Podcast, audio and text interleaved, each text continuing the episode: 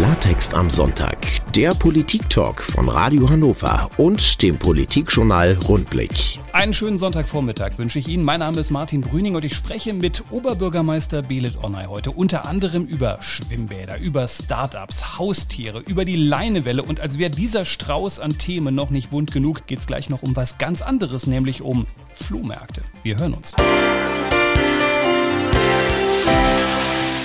Hannovers OB Belit Onay auch in diesem Sonntag hier bei Radio Hannover. Herzlich willkommen. Vielen Dank, hallo. Jetzt müssen wir erstmal nachfragen, Herr Onay, sind Sie ein Flohmarkt-Fan? Stöbern Sie gerne? Ja, total. Also sehr gerne auch mit der Familie. Ich finde es total schön, da ja, zu schlendern, ein bisschen zu stöbern und auch ja, sehr interessante Dinge zu finden. Ich habe bei mir überlegt, was mein verrücktester Flohmarktkauf war, aber ich glaube, ich habe keinen, weil ich am Ende dann immer doch sage, nee, dafür gebe ich das Geld jetzt doch nicht aus. Gibt es bei Ihnen irgendeinen Kauf, wo Sie sagen, ja, das war wirklich verrückt, was ich da auf dem Flohmarkt mal äh, erworben habe?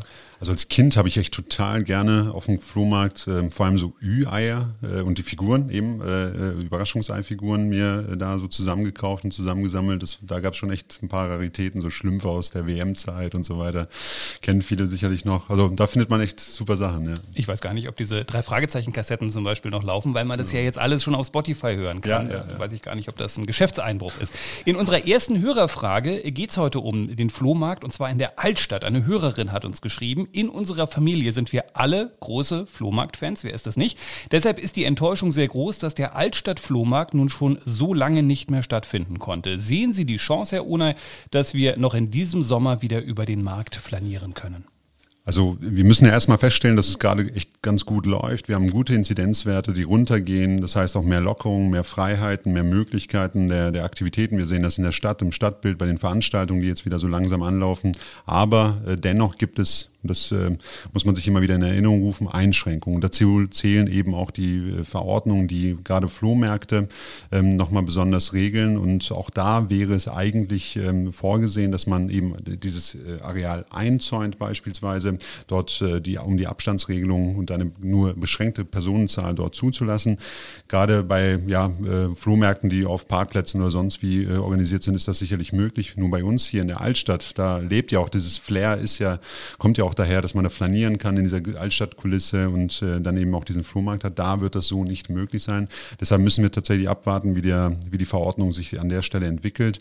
Allerdings glaube ich, dass sobald wieder äh, mehr Lockerungen möglich sind, auch diese äh, Möglichkeiten wieder eingeräumt werden. Also auch der Flohmarkt dann sicherlich zeitnah eine, ja, hoffentlich wieder Bühne sein kann, wo man sich gerne aufhält. Das ist ja etwas, was uns die ganze Zeit jetzt begleitet, diese Diskussion, was kann man wieder machen, was kann man nicht wieder machen. Tagelang haben wir jetzt diese Diskussion um Masken gehabt. Sind die noch nötig bei einer Inzidenz von unter 10? Sind Sie da eher im Team Vorsicht und sagen, äh, nee, Leute, lasst die auf, wir lassen das erstmal so, wie es ist? Oder würden Sie sagen, Hamburger Weg, draußen auf jeden Fall schon mal Maske weg und drinnen schauen wir mal? Also ich glaube, wir sind, ähm, also wir sind allesamt, das merke ich an mir äh, selbst, ähm, in meinem Umfeld, ähm, auch wenn ich mit Menschen spreche, wir sind alle heilfroh, dass es echt wieder losgeht, dass das normale Leben ein Stück weit wieder zurückkehrt. Und das ist wichtig, glaube ich, auch für das Wohlbefinden der Menschen. Also wir haben echt eine ziemlich und sehr, sehr lange Durchstrecke hinter uns. Deshalb glaube ich, ist es gut, dass wir Lockerungen haben. Allerdings plädiere ich dafür, lasst uns die Punkte, wo wir nur geringe Einschnitte haben, und dazu zähle ich ausdrücklich auch die Maske als Vorsichtsmaßnahme, bitte bitte beibehalten. Lasst uns schauen, dass wir also ein Stück weit Team Vorsicht da spielen und gemeinsam gucken, lasst uns die Lockerung leben, Lasst uns vorsichtig äh, damit umgehen und da wieder unsere Freiheiten zurück, äh, zurückerobern, aber gleichzeitig auch da die Maßnahmen, die eben nicht so einschneidend sind, und dazu zähle ich ausdrücklich auch die Maske. Ähm, das ist eine gute Maßnahme, damit kann man sich selbst und auch andere schützen. Da, lasst uns das beibehalten. Mit Schutzmaske auf einem Surfbrett. Ich stelle es mir übrigens ganz witzig vor, wir reden gleich über die Leinewelle und äh, nicht mehr über Schutzmasken, sondern über Surfbretter. Bis gleich. Klartext am Sonntag. Der Politik-Talk von Radio Hannover und dem Politikjournal Rundblick. Belet Onay bei Radio Hannover und wir sprechen über die geplante Leinewelle am Landtag. Müssen wir erstmal nachfragen, gehen Sie denn auch mit so einem Board dann da ins Wasser oder sind Sie eher nicht so der Surfer-Typ, so wie ich?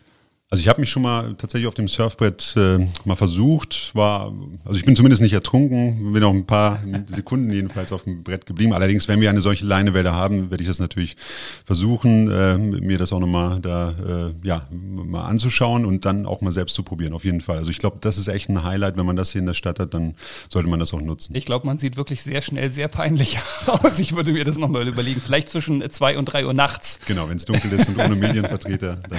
Ja, ich komme dann natürlich ich sowieso vorbei, das ist klar. Ein Hörer hat uns geschrieben, er fragt, gibt es Pläne der Stadt rund um die geplante Leinewelle etwas zu verändern, um das Gebiet drumherum attraktiver zu machen? Hab kurz nachgedacht über die Frage und dachte, ja, eigentlich hat er nicht ganz unrecht. Es ist so ein bisschen so ein Knackpunkt, weil wir immer ähm, die Debatte haben, dass da oben in der Karmarsch dieser Passantenstrom immer abbricht und unten haben wir diese riesen Kreuzungen. Also das drumherum ist noch nicht ganz optimal wahrscheinlich. Also man muss ja erstmal feststellen, rückblickend, dieses ganze Areal hat sich total, also diese Uferpromenade total gut entwickelt. Wir haben die Ufertreppe, haben da mehr Gastronomie. Also ich sehe da viel mehr Menschen, gerade jetzt auch mit den Lockerungen, die dort flanieren, sich gerne aufhalten, die das nutzen, sowohl die Gastro als auch den öffentlichen Raum, die Bänke, die Sitzmöglichkeiten. Das ist sehr schön, das ist genau das, was wir wollten.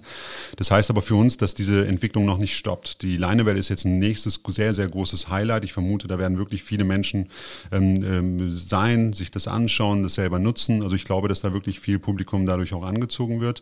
Und gleichzeitig müssen wir natürlich schauen, wie kriegen wir das weiterentwickelt. Wir haben, und da sehe ich das ehrlich gesagt auch als einen weiteren Baustein, ja auch unsere Diskussion zum Innenstadtdialog und auch der Bereich zählt für mich da ausdrücklich mit dazu. Auch darüber zu diskutieren, wie kriegen wir diesen Link zwischen Innenstadt, Altstadt, also die Verbindung zwischen den drei Räumen äh, und dem Ufer noch besser ähm, dargestellt. Wie kriegen wir da eine bessere Verbindung, auch dass Menschen eben diese, diese Achse auch bespielen und nutzen. Und ich glaube, dass da echt ein Schuh draus werden kann und die Leine Leinewelle wird da ein absolutes Highlight sein. Das ist eigentlich ein interessantes Phänomen, finde ich, seit so vielen Jahren. Ja, seit 2006 wohne ich in Hannover und ich sehe das immer wieder, wie das irgendwo bricht äh, ja. bei uns an der Marktstraßenkreuzung. Dann gibt es noch die Markthalle, da gehen viele Leute hin und eigentlich ist es super schön, man hat diesen neuen Landtagsplatz, aber trotzdem gibt es da irgendwie keinen Fußverkehr mehr. Eigentlich müsste man genau diese Kurve sozusagen zu den Cafés, die Sie auch beschrieben haben, hinkriegen. Ich weiß ehrlicherweise nur nicht wie. Ich bin ja auch kein Stadtplaner. Ja, also das, das ist tatsächlich bemerkenswert. Also gerade wenn man mit Menschen spricht, die neu in die Stadt kommen. Also ich, ich erinnere mich auch nochmal an, an ein Gespräch mit äh, Thomas Fieder bei unserem Stadtbaurat, als, er, als wir uns neu kennenlernten und er auch so seine ersten Beobachtungen zur Stadt ähm, äh, mir nochmal dargestellt hat. Und auch er sprach davon, dass es tatsächlich so kleine Brüche in der Stadt gibt. Wenn man ne, also auf dem Weg sich mal macht vom Hauptbahnhof Richtung Landtag und dann die Kurve nimmt so zu, äh, zum, zum, zum neuen Rathaus, dann, dann sieht man das ganz deutlich. Und das hängt auch aus meiner Sicht zusammen mit eben der Verkehrssituation. Also ich glaube auch eine Veränderung dort gibt uns mehr Spielraum für neue Gestaltung, für einladendere Gestaltung. Also wir brauchen ja dort eine Attraktivität, dass Menschen erstens dort planieren, aber nicht nur als Durchgangsraum das nutzen, sondern dort auch vielleicht äh, ne, verweilen, bleiben, sitzen, Gastro nutzen, vielleicht auch Angebote für Kinder, für, für ältere Menschen und so weiter und so fort. Und genau das ist ja die spannende Diskussion. Wie bespielen wir solche Räume? Wie schaffen wir es, dass Menschen gerne dort sind und eben nicht nur Autos oder, oder Verkehr oder Mobilität, sondern wirklich Menschen, die sitzen, dort nutzen, äh, unterschiedliche Angebote nutzen. Und das wird die spannende Diskussion. Und das ist übrigens eine Diskussion, die nicht nur in Hannover geführt wird. Das ist ja das Spannende. Also alle urbanen Räume im Grunde europaweit führen gerade diese Diskussion, wie beleben wir Innenstädte. Die Corona-Krise war übrigens Haustierzeit. Haben wir äh, viel gelesen und teilweise auch in der Nachbarschaft viel gesehen. Viele haben sich ein Haustier zugelegt, aber vielleicht nicht alle wollen es auch behalten. Und da kommt das Tierheim ins Spiel. Wir sprechen gleich drüber. Klartext am Sonntag. Der Politik-Talk von Radio Hannover und dem Politikjournal Rundblick. Oberbürgermeister Belit Onay stellt sich heute wieder Ihren Fragen. Eine Hörerin sorgt sich um die vielen Tiere, die nach der Corona-Zeit nun vielleicht im Tierheim landen. Viele haben sich ein Haustier zugelegt, was aber nicht heißt, dass sie das auch behalten wollen, wenn nach Corona auf einmal wieder alles so ganz normal läuft wie vorher. Unsere Hörerin fragt nun nach der Möglichkeit einer größeren Unterstützung des Tierheims durch die Stadt. Könnte in der Tat vielleicht nötig werden, weil wo landen diese Tiere eher im Tierheim möglicherweise? Also wir beobachten dieses Phänomen leider ja auch immer so kurz vor der Urlaubszeit, dass Menschen dann äh, ja, Tiere aussetzen oder ins Tierheim bringen, ähm, die sie vorher äh, angeschafft haben. Das ist wirklich traurig und ärgerlich auch, gerade auch mit Blick auf die Tiere. Ähm, unter Corona-Bedingungen haben sich, glaube ich, auch mit Homeoffice in der eher heimlichen Situation viele Familien, viele Menschen äh, tatsächlich nochmal Tiere angeschafft. Insofern droht wahrscheinlich auch wieder ähm, ja, eine vermehrte Abgabe von Tieren im Tierheim. Äh, wir sind da im Austausch mit dem Tierheim. Es gibt ähm, auch ähm, von der Stadt eine entsprechende Förderung. Auch die Kolleginnen und Kollegen im Tierheim sind da mit viel Engagement dabei. Ähm, ob da jetzt mehr finanzielle Unterstützung kommen muss, das muss man sich anschauen. Das steht jetzt zurzeit tatsächlich nicht an, aber wir sind im Austausch mit dem Tierheim und werden natürlich auch diese Lage beobachten. Zu erwarten bleibt es aber, gerade jetzt auch mit der Möglichkeit, mehr Urlaub zu machen. Also die, die Reisebeschränkungen werden ja nach und nach auch ähm, gelockert. Insofern tatsächlich droht das ein Stück weit. Wir werden das aber intensiv begleiten, auch mit dem Tierheim zusammen. Die finanzielle Unterstützung ist ja wahrscheinlich auch nur eine Frage. Am Ende steht es ja auch, ähm, steht eine Platzfrage wahrscheinlich auch im Raum. Da hilft mir dann auch nicht mehr Geld, wenn ich einfach auch nicht mehr Platz habe für zusätzliche Tiere, die da kommen. Genau, also das, ähm, die Einrichtungen sind ähm, äh, entsprechend ausgelegt für, für den Bedarf. Das, das funktioniert auch meines Wissens sehr, sehr gut. Allerdings, klar, muss man jetzt beobachten, was heißt das in den nächsten Monaten oder für dieses Jahr, beziehungsweise Post-Corona-Zeit.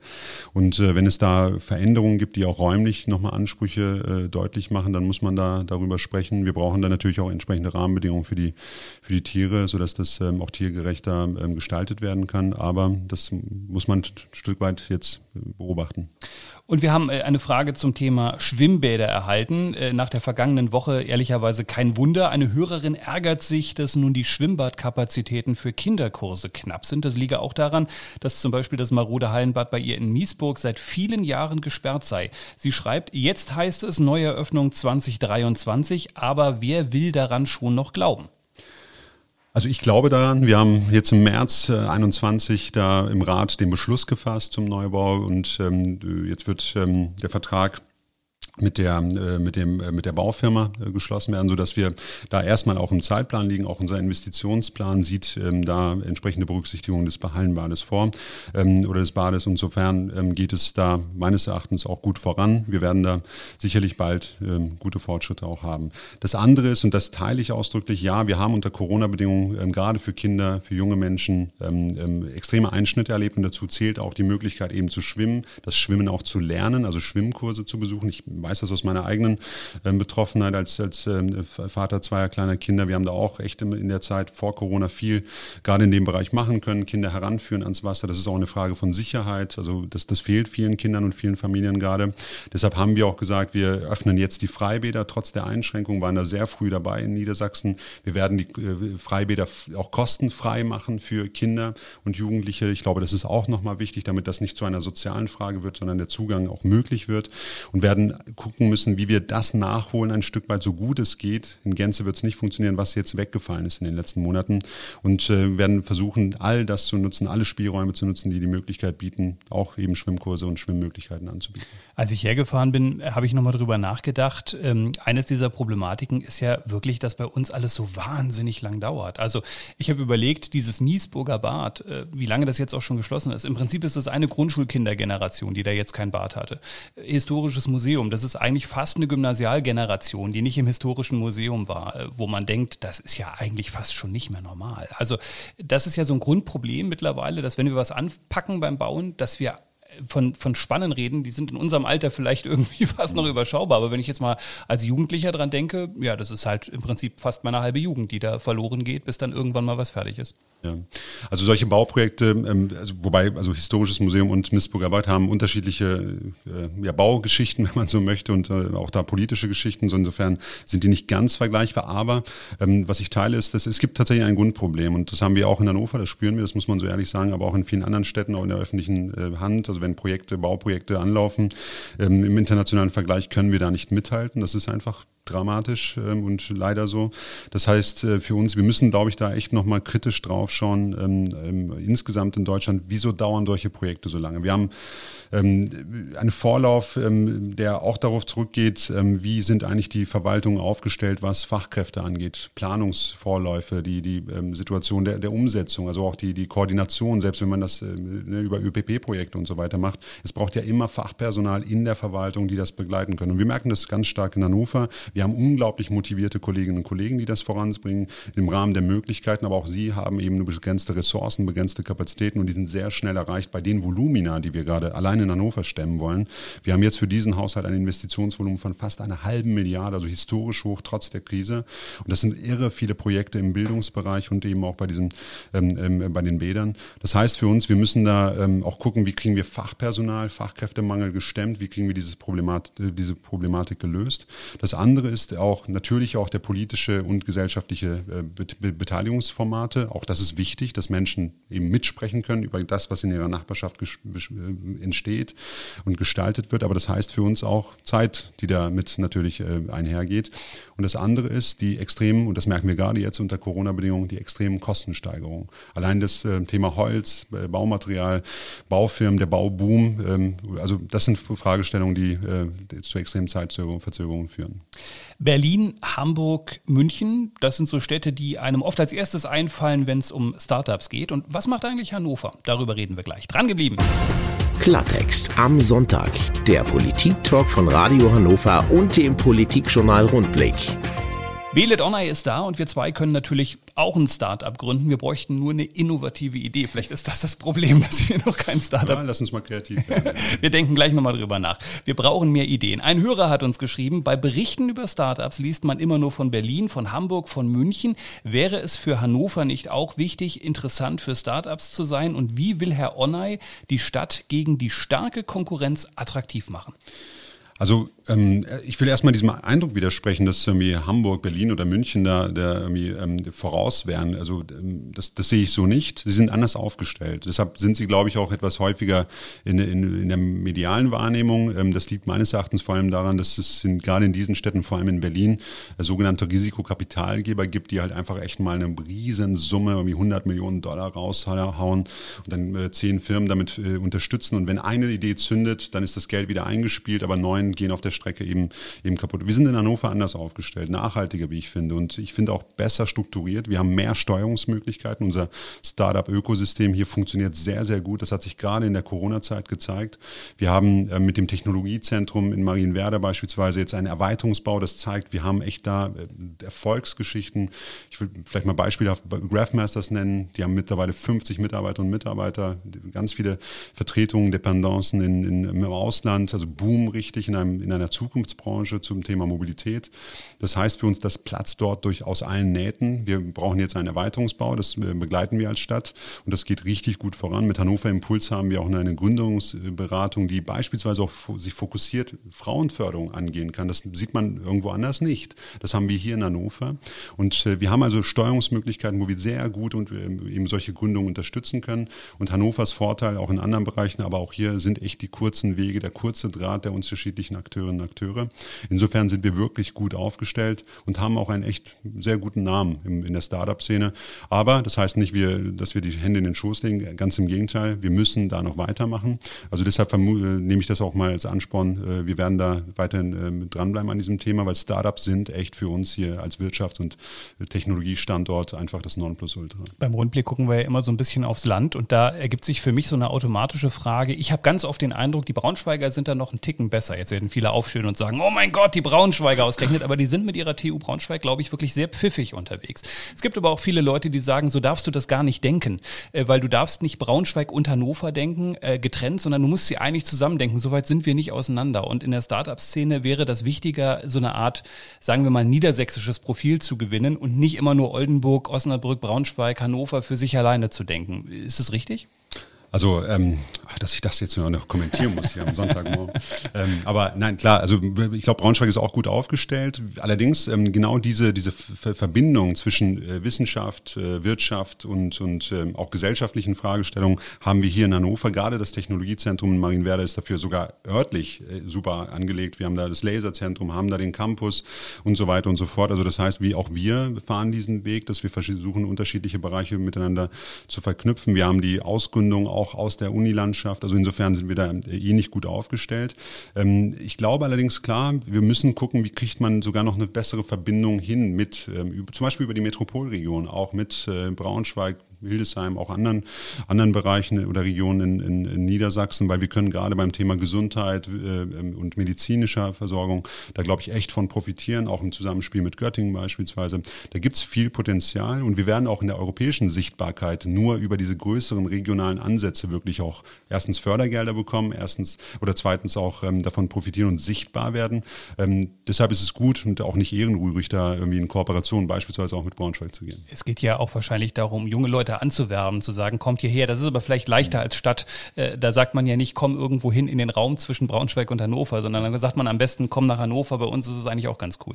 Absolut, genau. Also ich glaube, Hannover hat auch einen guten, guten Ruf. Also wir sind auch, wenn ich, wenn ich das mal vergleiche mit, mit ähm, Menschen meines Alters, die in Berlin arbeiten, leben, ähm, was die an, äh, ja, an Weg zu stemmen haben, an, an Problematiken in der Stadt einfach, wenn die Kinder in die Krippe müssen oder, oder der Weg zur Arbeit, da ist Hannover viel entschleunigter, viel angenehmer. Ich finde auch die, das Grüne hier in der Stadt, also die Lebensqualität hier ist sehr, sehr hoch.